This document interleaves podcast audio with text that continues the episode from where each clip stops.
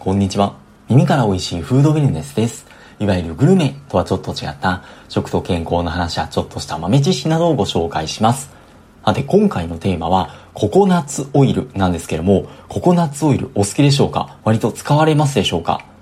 比較的ココナッツオイル根強い人気がありまして、特にまあ調理用とかで常備をしているとか、コーヒーに入れますよって方とか少なくないんじゃないかなっていうのを思うんですけども、ココナッツオイルって多分5、6年前ぐらいですかね、一時期ものすごいブームになって、もうその時はずっと品薄状態みたいな状態で、その時と比べるとだいぶブームは落ち着いたんじゃないかなって思うんですけども、でもまあ普通にお店に行ってもココナッツオイルって置いてますし、まだまだ根強い人気のあるオイルなんじゃないかなっていうふうに思います。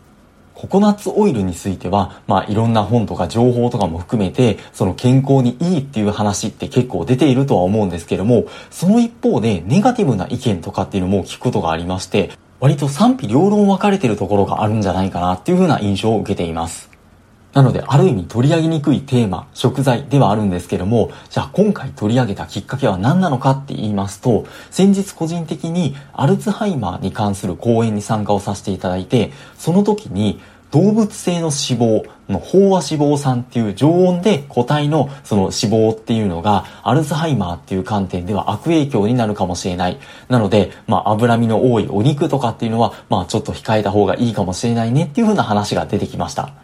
その時にふと頭によぎったのがこのココナッツオイルでして、ココナッツオイルはココヤシの実の排乳っていうところから取れる植物性の油ではあるんですけども、植物性の油って一般的には不飽和脂肪酸と呼ばれる常温で液体の油がほとんどなんですけども、ココナッツオイルはその中でも例外で、植物性の油なのに常温で固体、正確に言うと20度以下でま固体の状態になっている植物性の油なのに飽和脂肪酸の油だっていうふうに言われています。でも一方でココナッツオイルって認知症予防とかボケ防止に役立つみたいな話って聞いたことありませんでしょうか？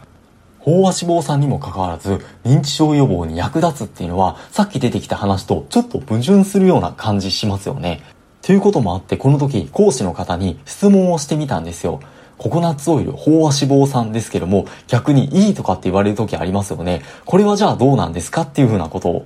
そしたらなんとですね、ココナッツオイル、植物性の油ではあるんですけども、でも飽和脂肪酸であることには変わらないので、やはり避けた方がいいんじゃないか。そもそもココナッツオイルが体にいいって言われてこんなにブームになったのは、ココナッツオイルを売りたい人がその健康情報、健康効果みたいなことを歌って広めたからだっていうふうにおっしゃっていまして、え、そんなに言うの？っていうふうにちょっと思ってしまったんですけども、まあやはり賛否両論あるなっていうふうに改めて思ってしまったシーンでもありました。こういった話は書籍でも取り上げられたりしていまして、例えば健康食品のことがよくわかる本っていう中でも、このココナッツ、ココナッツオイルは流行によって気を方変、まあいいって言われたり、気なされたりするのの激しい食品の代表でもあるっていうふうに説明されていまして、例えばかつて1980年代とかには、この動物性の脂肪、飽和脂肪酸っていうのが、心疾患系の疾患にとって悪影響があるんじゃないかっていうふうに特に言われていた時期でして、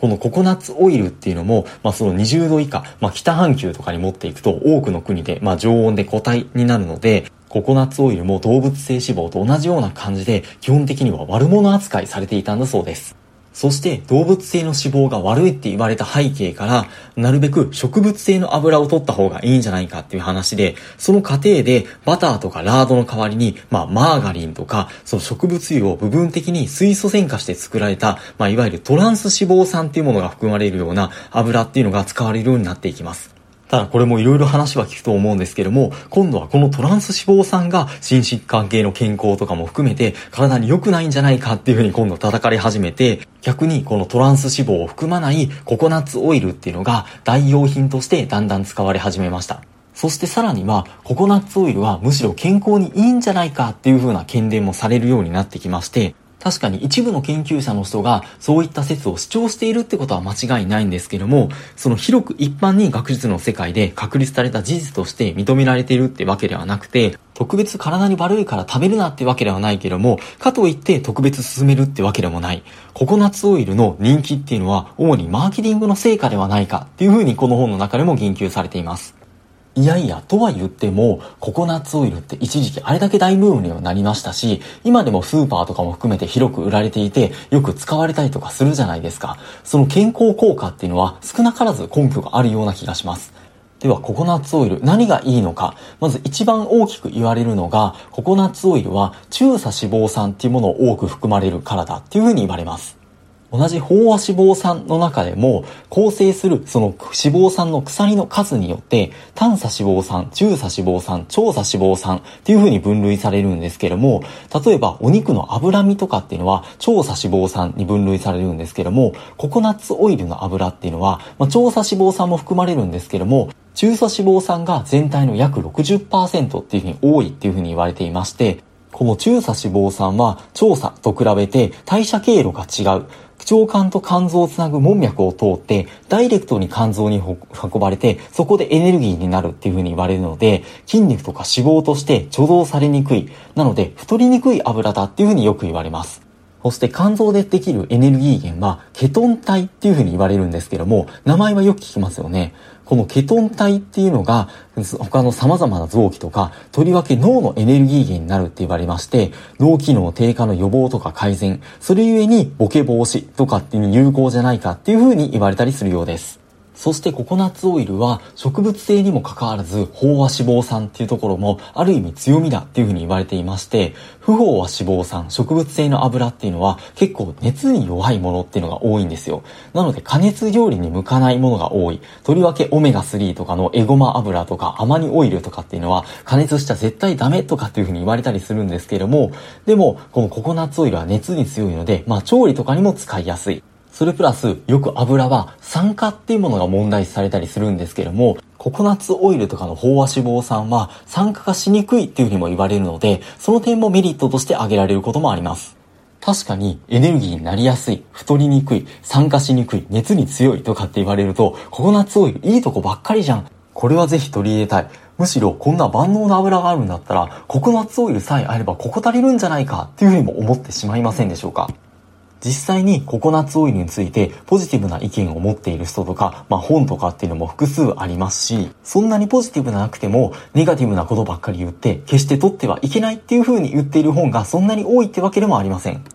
ココナッツオイルだけにフォーカスして書かれた本だけでも色々あるので、何を取り上げたらいいのかなってところなんですけれども、一つ、なぜ油を変えると長生きできるのかっていう、藤田光一郎さんという書かれ方が書かれた本の中の研究が少し面白いなと思いましてご紹介できればというふうに思うんですけれども、この中ではココナッツオイル、決してネガティブなことは言ってはないんですけれども、ココナッツオイルを万能だと思って、もうそれを完全に鵜呑みにしてしまうのは危険だっていうふうに言っていまして、というのも油の中でも必須脂肪酸って呼ばれるものがあります。これは人間の体内では合成できないので、食べ物から取るしかないっていうもので、オメガ6脂肪酸とオメガ3脂肪酸がこの必須脂肪酸っていうふうに言われるんですけれども、その中でこのバランスが大事だっていうふうによく言われまして、オメガ6脂肪酸っていうのはもちろん必須ではあるんですけれども、普通に食生活、現代人の食生活を送っていると、オメガ6の割合が非常に多くなってしまう。それでバランスが崩れて、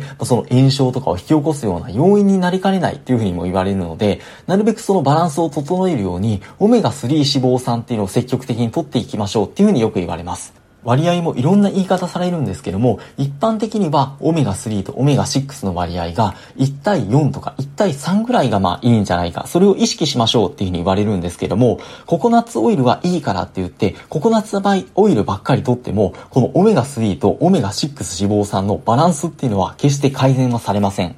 そして認知症予防とかっていう観点でもココナッツオイルによってケトン体ができてそれが脳のエネルギー源になるっていう期待はできても上質な細胞膜を作るオメガ3の脂肪酸の代わりにはならない。なので、丈夫な脳細胞の構築っていう観点では、オメガ3脂肪酸の代替品にはなり得ないので、ココナッツオイルだけで認知症予防とか改善できるっていう考え方には、さすがに無理があるんじゃないかっていうようなところです。油も含めてどんな食品にも万能っていうものはなくて、まあ、ココナッツオイルも、まあ、いい点っていうのはあるので、例えば熱に強いっていうのを活かして調理用の油として使っていくとか、まあでもそれだけではなくて、オメガ3とかオメガ6とか他の油とかのバランスも意識しながらうまいこと取り入れていくといいんじゃないかなっていうふうなところです。ということで、このチャンネルもしよろしければ引き続きフォローとか良かった放送回、いいねなどしていただけますと幸いです。素敵なフード連載法をお過ごしください。本日もありがとうございました。